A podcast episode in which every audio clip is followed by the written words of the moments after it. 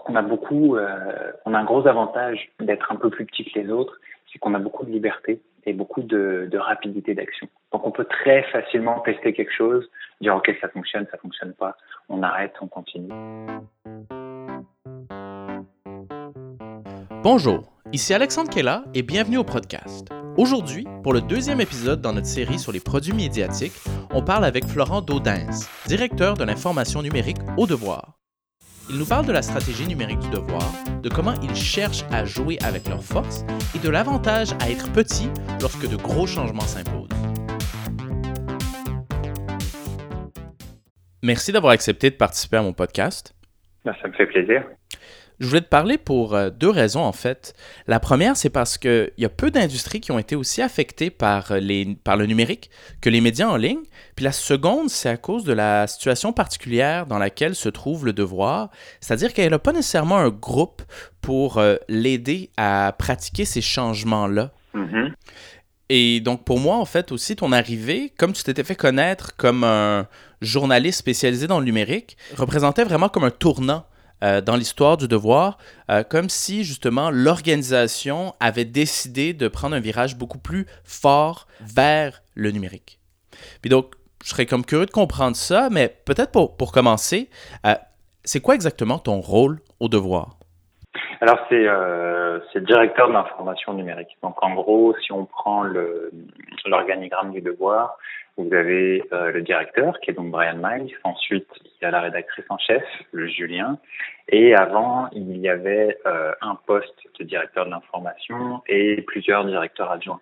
Là, dans le fond, il y a eu un changement dans, dans la structure organisationnelle pour justement refléter cette volonté de mettre euh, l'accent sur le numérique, tout en conservant aussi de façon très forte l'édition papier, qui est toujours très très importante dans la stratégie du devoir.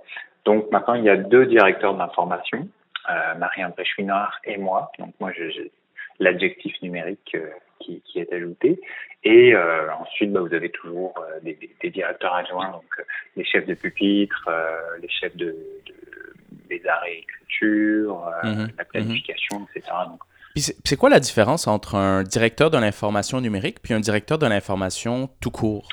Bah déjà, je pense que l'ajout de bras euh, fait, euh, fait du bien parce qu'il euh, il y a beaucoup de chantiers à mener de front. C'est sûr que, mettons, si je prends ma, ma première année et demie, parce que c'est encore, j'ai l'impression que c'était hier, hein, c'est encore tout récent, on a, un des premiers chantiers qu'on a fait a été de lancer une application mobile que nous n'avions pas, donc c'était vraiment quelque chose qui manquait dans les cordes qu'on avait à nos arcs, à notre arc. Euh, donc ça, déjà, ça a quand même été un chantier. La réflexion était déjà amorcée un peu avant que j'arrive, mais ça a quand même été euh, un des, un des premiers chantiers les plus importants. Il y a euh, de développer, je vous dirais, une, une stratégie numérique qui soit cohérente. Donc vraiment, comment on se positionne sur la breaking news, comment on se positionne sur les formats plus longs, comment aussi on va amener une écriture qui ne soit pas axée que sur le texte. Donc vraiment l'enrichissement avec le développement de la vidéo, qui est un axe qu'on n'avait pas du tout avant. Euh, maintenant, on le fait à notre échelle, c'est sûr. On n'a pas 50 personnes qui font de la vidéo, mais quand même. Euh, le développement de la visualisation de données, les, les, les grands formats aussi, d'avoir un, un, gabarit qui soit spécifiquement adapté à ça. Penser la stratégie des réseaux sociaux aussi, qui est vraiment quelque chose de très important pour nous. Puis plus globalement, d'asseoir aussi euh, qu'est-ce qu'on veut aller chercher comme modèle d'affaires sur le numérique. Mhm. Puis à quoi ressemble euh, ce modèle d'affaires pour euh, le devoir?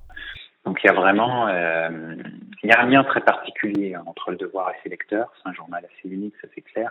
Vous l'avez dit en introduction, le devoir est une euh, un modèle à part entière, un journal, un média à part entière, euh, qui avait aussi fait des paris dans le passé, qui était qui ressemblait beaucoup à son identité. Donc c'est de s'interroger sur qu'est-ce qu'on va chercher euh, du côté de la gratuité, du côté de l'abonnement, euh, du côté des, campagnes de philanthropie aussi. Euh, récemment, on a fait une campagne de soutien du coup devoir et les gens ont vraiment répondu de façon hallucinante. On, a complètement explosé nos objectifs de financement. Oui, je, me souviens de ces campagnes-là, en fait. Les, deux étaient quand même vraiment intéressantes, très, très jeunes, en fait, au niveau de leur positionnement. Puis ils ont été poussées euh, quand même assez fortement sur les médias sociaux, euh, à mon souvenir. À cet égard, en fait, est-ce que vous trouvez que cette multiplication des plateformes ou peut-être le fait d'utiliser davantage des, médias sociaux euh, vous a permis de rajeunir votre public? Euh, je vous dirais qu'on a beaucoup développé des publics. Euh, on était déjà présent, euh, parce que par définition, on a un média de masse, donc c'est sûr qu'on était un peu présent partout. Il y a quand même une, je dirais, une fausse image qui colle au devoir de dire ah c'est un public plus âgé. C'est en partie vrai dans le papier, mais il y a quand même aussi une part de la population, euh, notamment les étudiants universitaires et tout, qui sont très très lecteurs du devoir et parfois même y compris papier. Donc euh, il y avait déjà ça, mais c'est sûr qu'après sur euh, l'expansion du numérique, donc d'aller chercher un public plus large, je vous dirais pas que c'est temps d'aller chercher des nouvelles tranches d'âge, mais plus d'élargir notre niche entre guillemets. Parce qu'on dit souvent que le devoir est un média de niche, c'est vrai, euh, mais il faut pas que la niche soit trop petite. Donc c'est vraiment d'augmenter la portée, que les joueurs soient en contact de plus en plus avec ce qu'on fait. Et le pari qu'on a aussi derrière, c'est de se dire qu'on fait de l'assez bon journalisme pour qu'à un moment donné, quand les gens sont en contact avec ce qu'on fait, se disent OK, ça vaut la peine de m'abonner. Et qui est pour l'instant, je dirais, un pari qu'on qu'on est, euh, qu'on est en train de tenir puisqu'on voit la croissance des abonnements numériques de façon assez importante. Cela dit, ce qui est vraiment intéressant aussi, c'est qu'on a une croissance des abonnés papier. Mhm. Une, des, difficultés, en fait, à, multiplier les plateformes, parce que c'est sûr que c'est intéressant, euh, ça permet de rejoindre des nouveaux publics, ça permet d'élargir sa niche, mais comme vous le mentionnez un petit peu plus tôt, chaque plateforme a un peu ses propres codes. Donc, comment est-ce que vous, vous avez réussi à euh, produire du contenu pour toutes ces nouvelles plateformes-là, tout en restant un peu euh, à la même taille? Clairement, avec nous, les moyens qu'on a, ce serait suicidaire de se dire on va être partout tout le temps en même temps. Puis c'est pas pas ce qu'on cherche. On cherche avant tout quelque chose de qualité, d'adapté à chaque plateforme. Euh, mais cela dit, je pense qu'on a beaucoup, euh, on a un gros avantage d'être un peu plus petit que les autres, c'est qu'on a beaucoup de liberté et beaucoup de, de rapidité d'action. Donc on peut très facilement tester quelque chose, dire ok ça fonctionne, ça fonctionne pas, on arrête, on continue.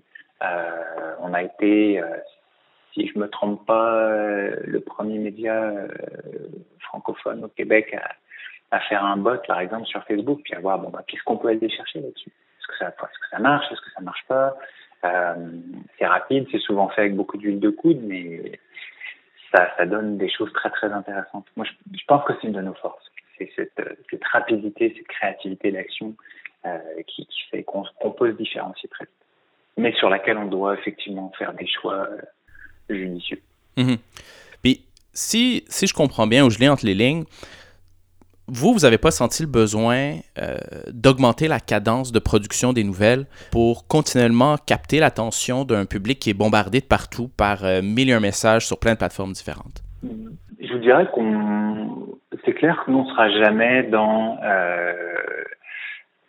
on sera jamais dans une logique de volume, à dire faut qu'on augmente absolument le nombre d'articles qu'on fait par jour. C'est vraiment pas ça parce qu'effectivement les gens nous attendent sur une sorte de sélection assez resserrée, qu'on puisse les guider dans l'actualité, qu'on puisse vraiment donner sens aussi à ça. Euh, les, les, les, contenus, par exemple, le week-end, qui euh, parmi ceux qui marchent le mieux, c'est vraiment le cahier perspective de dire on va approfondir, on va comprendre ce qui s'est passé dans la semaine.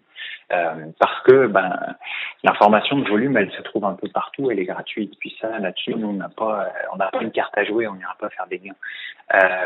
Après, je pense que c'est plus une question de se dire telle histoire, comment on la raconte de façon adéquate sur les différentes plateformes qu'on a. C'est ça. Donc, malgré le fait que ça pas, ça n'a pas eu une influence importante sur votre fréquence de production, ça a quand même eu un impact sur comment vous considérez les nouvelles et comment vous communiquez avec les gens. Assurément, euh, ne serait-ce que l'utilisation de, euh, par exemple, la photo pour des stories Instagram, bah, c'est sûr que de euh, se dire, ok, ben, on choisit une photo pour illustrer un article par rapport à, on va choisir une série de photos pour raconter un peu l'histoire, c'est pas du tout la même approche. Après, je pense que c'est plus une question de se dire, telle histoire, comment on la raconte de façon adéquate sur les différentes plateformes qu'on a. Donc ça peut être euh, de façon bien basique comment on la raconte différemment entre le journal et le web, mais c'est aussi petit à petit d'aller plus loin en disant bah, comment on l'approche sur une story Instagram? Est-ce que ça vaut la peine déjà? Est-ce qu'il y a un récit photo assez fort sur cette histoire-là? Comment on l'approche si on fait une vidéo? Est-ce que c'est seulement un extrait d'entrevue? Est-ce qu'au contraire on fait vraiment un reportage monté? Euh, Je vous donnerai l'exemple, euh, l'éclipse solaire par exemple, qui marche super bien en se disant on va faire une vidéo vraiment qui va expliquer et qui est autoportante. À la limite, si vous lisez pas le texte, euh, vous allez avoir à mon point de vue, une très bonne vidéo qui va vraiment tout vous expliquer avec un astrophysicien, etc. Euh, donc c'est vraiment de penser chaque antenne, mais qu'elle soit euh, la nôtre ou une antenne externe comme un réseau social. C'est aussi de réfléchir beaucoup à qu'est-ce qu'on va aller chercher comme information, qu'est-ce qu'on va donner sur le mobile par rapport à la tablette. C'est pas du tout le même mode de consommation, c'est pas les mêmes moments de la journée, c'est pas la même durée de lecture. Donc il y a tout ça aussi qu'il faut, euh, auquel il faut réfléchir petit à petit. Mhm. Puis donc maintenant, là, ça fait un an et demi euh, qu'il y a ces expériences-là, qu'il y a ces tests, tout ça. Est-ce que ces apprentissages-là vous ont permis de préciser un peu la vision que vous aviez euh, pour le devoir numérique? Je dirais qu'on sait où on s'en va. Euh, après, c'est clair qu'il faut rester évolutif là-dedans. Euh, il y a il y a des objectifs. Et puis je pense que c'est une bonne vision en général, c'est ça, c'est de dire, on sait à quoi on veut ressembler dans euh, X années. C'est sûr qu'on ne pourra pas faire un plan sur 20 ans parce que ça bouge trop vite, mais dans 2-3 ans, on est capable de dire oui, on sait qu'on veut aller là. Euh, ne serait-ce que on sait qu'on veut miser sur le soutien des lecteurs. Euh, pour nous, c'est vraiment une pierre d'assise. On veut que le numérique embarque là-dedans, qu'on soit soutenu sur des abonnements numériques, etc. Après, une fois que vous avez dit ça, c'est bon, bah, vous avez des cibles précises, vous avez un plan d'action, etc. En même temps, euh, je vous dirais qu'au bout d'un an et demi, pas mal tout ce qu'on voulait faire a été fait et ce qu'on, ce qui reste à faire, on est pas mal, euh, on est pas mal dans ce qu'on avait prévu pour l'instant.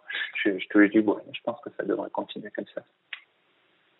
Mais en même temps, la question soulève un bon point, c'est, je, pense que c'est super important de savoir où vous en allez, euh, d'avoir d'avoir des idées, puis de d'avoir des indicateurs aussi qui changent pas tout le temps, donc d'être capable de dire ça, c'est vraiment les mesures de succès qui sont importantes à nos yeux, parce que vous pouvez avoir tellement d'hésitation, de vent qui change, vous allez lire des revues spécialisées qui vont vous dire telle chose, puis six mois après, finalement, on va passer à autre chose, etc. Euh, mais c'est toujours la chimie hein, entre euh, être têtu, euh, avoir tort ou avoir raison. c'est pas évident. Ouais, clairement. puis, puis, il ressemble à quoi ces indicateurs pour le devoir?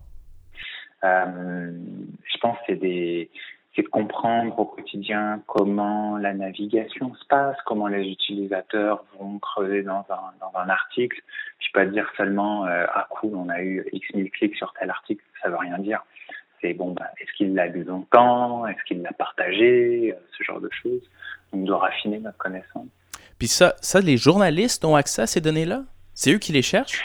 Euh, Non, je vous dirais que l'analyse des données et la, la, la vraiment de voir qu'est-ce qui ressort peu plus fortement, euh, le, le, comportement plus technique.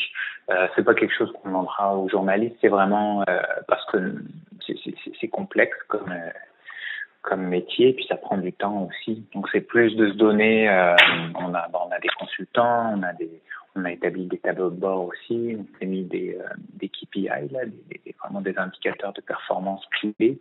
Euh, mais c'est plus une, c'est plus technique quand même, je vous dirais.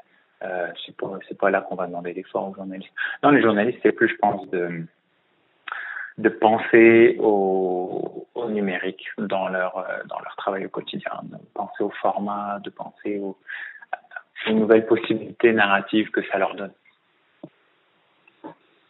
Moi, c'est là où je vois,